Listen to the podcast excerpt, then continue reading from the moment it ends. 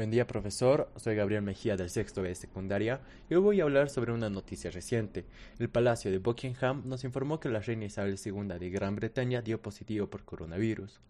El Palacio nos informó que la reina de 95 años, que celebra sus 70 años en el trono, está experimentando síntomas leves parecidos a los de un resfriado, pero espera continuar con tareas ligeras en Windsor durante la próxima semana. La reina confirmó que ella y su difunto esposo, el príncipe Felipe, recibieron sus primeras dosis de una vacuna contra el COVID-19 en enero de 2021. Pero el palacio se negó a revelar información sobre las vacunas posteriores, citando privacidad médica. La reina no es la única persona en su círculo que dio positivo por COVID-19. Una fuente real nos confirmó que se han diagnosticado varios casos en el equipo del castillo de Windsor. La salud de la reina ha sido examinada de cerca desde fines del año pasado, cuando se retiró de los eventos públicos por consejo de los médicos para descansar después de pasar la noche en el hospital por una razón no revelada. Una nueva preocupación se renovó en los últimos días cuando varios miembros de la familia se autoaislaron después de dar positivo por el virus.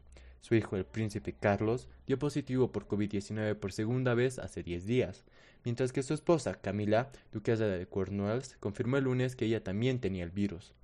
La reina ha hecho planes para aparecer en varios compromisos importantes el próximo mes, una recepción diplomática en el castillo de Windsor el 2 de marzo, el servicio de la Commonwealth anual en la abadía de Westminster el 14 de marzo y un servicio de acción de gracias por el príncipe Felipe en el mismo lugar el 29 de marzo.